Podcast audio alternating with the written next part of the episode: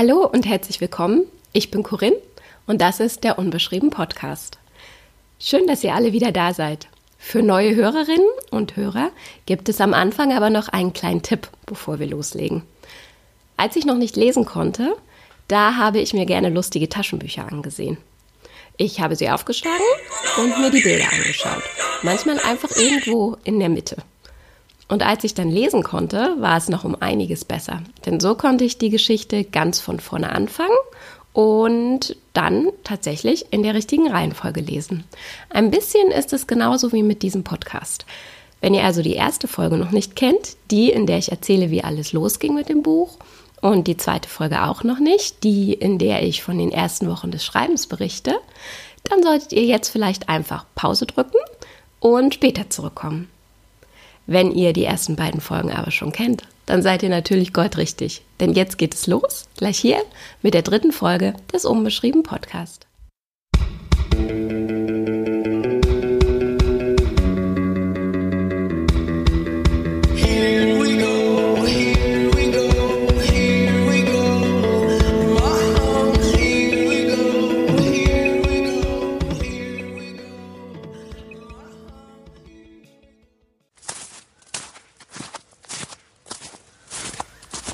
Da im Hintergrund, das bin ich. Es ist mittlerweile kalt in Berlin und grau und der Schnee hat sich in eine ziemlich matschige Masse verwandelt. Und ich oder wir sind wieder unterwegs. Ich bin gerade auf dem Weg zur Staatsbibliothek. Da kann man nicht nur richtig gut schreiben und hat ein bisschen seine Ruhe, sondern man kann auch ganz gut recherchieren. Weitere Möglichkeiten zur Recherche sind mein eigener Bücherschrank, das Durchblättern von Zeitschriften und natürlich auch das Internet. Womit wir schon bei einer der tollsten Sachen überhaupt wären, wenn man ein Sachbuch schreibt. Man wird nämlich jeden Tag ein kleines bisschen schlauer. Man wird auch jeden Tag ein kleines bisschen unruhiger wegen des eigenen doch ziemlich großen Projekts. Aber im besten Fall wird man eben auch ein bisschen schlauer. Leider, und das ist wirklich schade, habe ich in den letzten Wochen aber eines bemerkt die ganzen Dinge, die man dann erfahren hat, das Lustige und das Interessante, das will man natürlich auch mit anderen Leuten teilen. Aber meine Umwelt hat ehrlich gesagt keine Lust mehr auf Sätze wie Wusstest du eigentlich schon? Und alles, was man erfahren hat, kann man auch nicht ins Buch schreiben, obwohl das wirklich schön wäre, denn die Seiten wollen ja gefüllt werden und man lässt die Wörter wirklich ungern gehen. Goodbye. Man freut sich einfach, wenn man etwas Spannendes weiß und will es dann eben auch mit anderen teilen. Und hey, dachte ich, ich habe es eigentlich richtig gut. Denn ich habe diesen Podcast. Das heißt, ich werde euch in dieser Folge einfach erzählen, was ich bei der Recherche für das Buch erfahren habe, was es aber nicht ins Buch geschafft hat. Das teile ich jetzt einfach mit euch. Denn ich bin in den letzten Wochen schon ein bisschen schlauer geworden und ihr könnt das jetzt auch.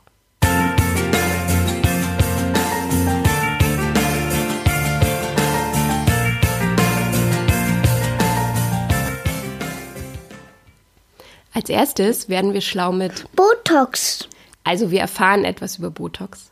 Botox oder Botulinumtoxid ist laut Wikipedia ein Nervengift. Und man benutzt es so für allerlei. Unter anderem natürlich auch, um sich die Falten aufspritzen zu lassen oder den Po.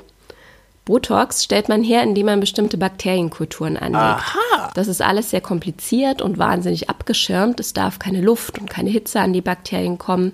Und man braucht auch nur ein Gramm dieser Bakterien, um die gesamte Botox-Produktion für ein Jahr sicherzustellen. Das ist sehr kompliziert und das können nur eine Handvoll Firmen weltweit. Faktisch kommt sogar die gesamte Botox-Produktion der Welt von der grünen Insel, nämlich aus Irland.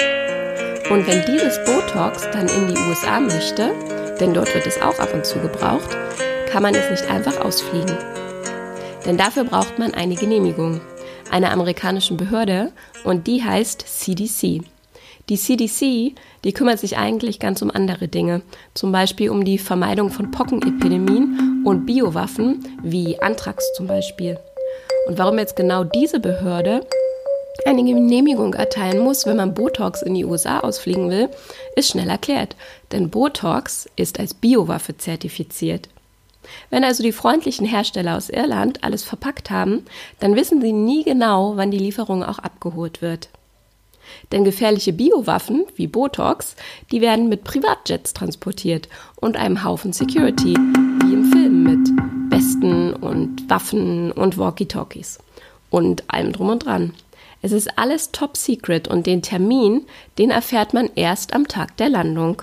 Ganz, ganz kurzfristig. Alles mit den höchsten Sicherheitsstandards, weil es eben eine Biowaffe ist. Das Botox, genau das Botox, was dann in unseren Wangen landet. Au!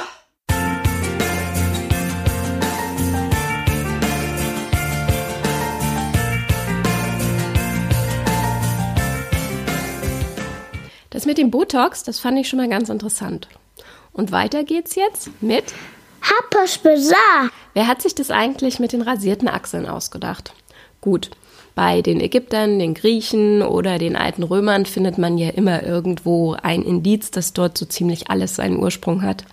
Aber das mit der haarlosen Haut, zumindest der endgültige Siegeszug, der kam erst ein paar Jahrhunderte später.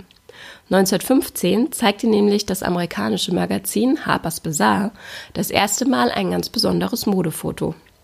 Darauf zu sehen war eine Frau in einem ärmellosen Kleid und sie posierte mit den Armen über dem Kopf und hatte zum ersten Mal überhaupt rasierte Achseln. Nun waren Modefotos vor 1915 auch nicht voller Achselhaare. Und das Foto war auch deshalb eine kleine Revolution, weil Frauen bis zu diesem Zeitpunkt eben ihre Schultern nicht zeigten, sondern diese immer bedeckt waren. Aber das neue Foto und die Pose ließ natürlich die Frage nach den rasierten Achseln aufkommen und die neue Mode verbreitete sich danach ziemlich rasant. Sieben Jahre später gab es schon Produkte für die Rasur für Frauen in allen großen amerikanischen Bestellkatalogen. Es war aber nicht nur ein, naja, sagen wir mal, ziemlich mutiges Modefoto, was den rasierten Achseln dann endgültig zum Siegeszug verhalf. Die Firma Gillette, die kennen wir heute noch, hatte nämlich zur gleichen Zeit mit ziemlichen Einbrüchen zu kämpfen. Nach dem Ersten Weltkrieg brauchten nicht mehr so viele Männer Rasierer. Aber die Frauen, dachte sich Gillette, die Frauen waren doch noch da. Vielleicht konnten wir mit denen etwas machen. Und dann hatte Gillette noch eine tolle Idee. Man tat sich mit Hollywood zusammen, das gerade in seinen Anfängen steckte. Und schwupps war sie da. Die Verbindung zwischen Glamour, Schönheit und Haarlosigkeit. Und wurde zwischen den Weltkriegen immer, immer intensiver. Die Bilder der Schauspielerin, die zeigten dann Schlafzimmerblick, perfekt ondulierte Haare und ihre Beine und Schultern. Und für die Nicht-Hollywood-Frau, das war auch ganz gut für Gillette, kamen zeitgleich dünnere und hellere Strümpfe und Strumpfhosen in Mode. Und durch diese dünneren und helleren Strümpfe sah man natürlich auch die Beinhaare besser. Zur Achselrasur kam also auch noch die Beinhaarrasur dazu und wurde zwischen den Weltkriegen in den USA ziemlich populär und danach sowieso. Und alles zusammen kam dann nach dem Zweiten Weltkrieg und in den Wirtschaftswunderjahren auch nach Europa und damit zu uns nach Deutschland.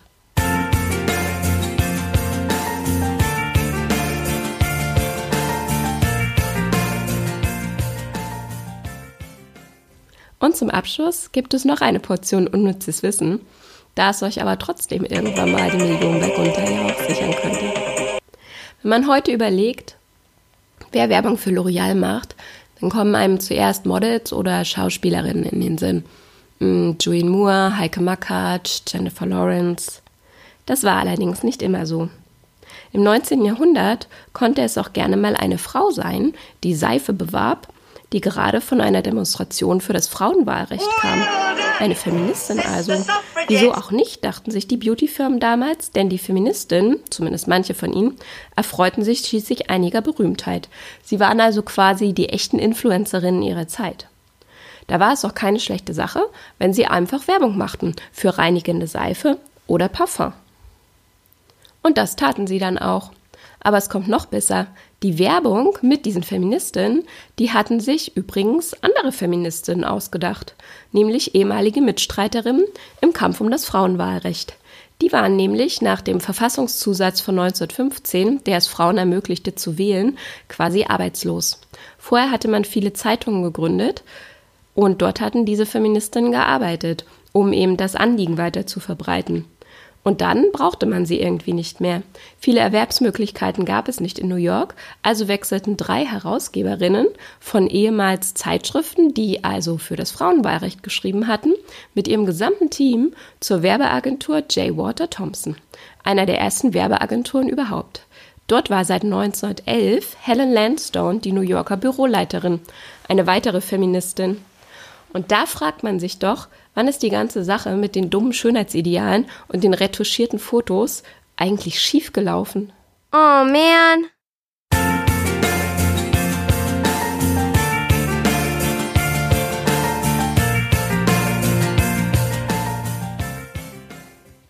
Das war sie, die dritte Folge des Unbeschrieben Podcast. Wer das alles ganz interessant fand, der kann sich noch ein bisschen mehr auf das Buch freuen. Diese Geschichten haben es zwar nicht ins Buch geschafft, aber ein paar ähnliche sind natürlich dabei. Es wird auf einmal nicht völlig überraschend und geht um die Mondlandung.